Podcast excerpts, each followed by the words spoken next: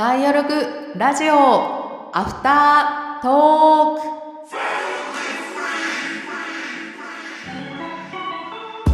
はい、お疲れ様でした。お疲れ様でした。はい、1回目のゲストの方、カッペさんとの深かったですね、対話が。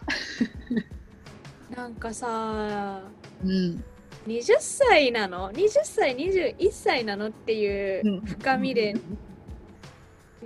人生8周くらいしたかなみたいな。いや、本当なんかこう、ね、すごい人生の先輩と喋ってるような。そうめっちゃ落ち着いてたしさ、うん。なんか言葉があんまり得意じゃないって言ってたけど、選ぶ言葉がすごく綺麗っていうか、落ち着いてる言葉選びだったなって思ったし。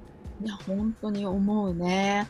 知性ある喋り方だったなって思って結構なんか感動してたすごいなって、うんうんうん。すごい思ったし、あとなんかこう、個人的にやっぱりこう、ひなと話してる時になかなか話さないこう話題だったからこそ、普段こう聞けないひなからのあの深い哲学とかね、そういう話に関する視点がこう垣間見れたのは個人的にすっごい嬉しかった。あと、あのね、まあ本編は、詳しくは本編で聞いてほしいんですけれども、こうアートとか表現する話があって、その中でやっぱりこう、アクセサリーデザイナー、クリエイター、ひなとしてのね、すごい横文字多かったよ今。うんあの、ああれちょっと個人的に感動してたよ。あそっか作り手さんはこういうことを思いながら作ってお客さんに売ってるんだとかね。うんうん。なんかこうカッペさんっていうねゲストの方を通じて我々パーソナリティの違う一面もお互いに見れたみたいなね。確かにねそのうん。カッペさんは今回結構ダンス彼女はバレエを習っていて、で今コンテンポラリーダンスをされている方うん。の一方で、ちょっとアメリカで特に今話題になっているうんうんそうだな。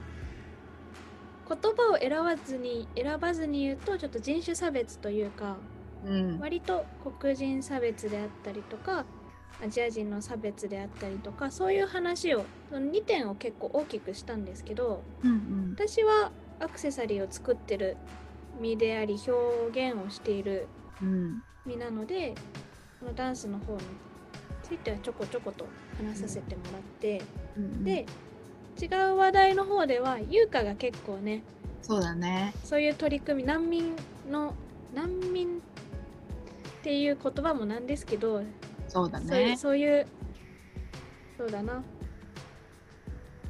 どうしても国を出なくちゃいけなくなっちゃってうん違う国に行かなきゃいけなかった。うん。人たちのケアとかサポートとかを優香はしていたからすごくすごくその差別っていう言葉に対してもなんかあこういう経験を優香は海外でしてきたんだなっていうのが垣間見れるいいトークだったんじゃないかなって思ってます。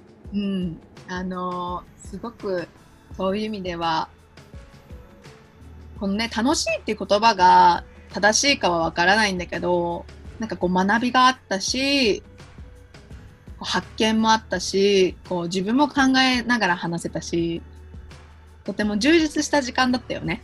よかったね。いやうんこれなんか普通に私一回記憶消してリスナーとして聞きたいわ。そうもう一回ねまっさらな気持ちで聞きたいよね。そうそうそうそう。もう一回初対面からちょっとやり直したいくらいうん深い深い深い話ができてよかったなってうん思っております。そうだね。ぜひぜひ、あの、これで気になった方がいたらね、本編を、そうね、うんうんそこよ。聞いてください。聞いてください。ここちらのアフタートークメインではないので、ふざけてるだけよなこっちは本当に。帰りながらね、こう、そうあこんなんあったなーみたいな。そういや良かったですね。そんな感じで本当にお疲れ様でしおた。疲れ様でした。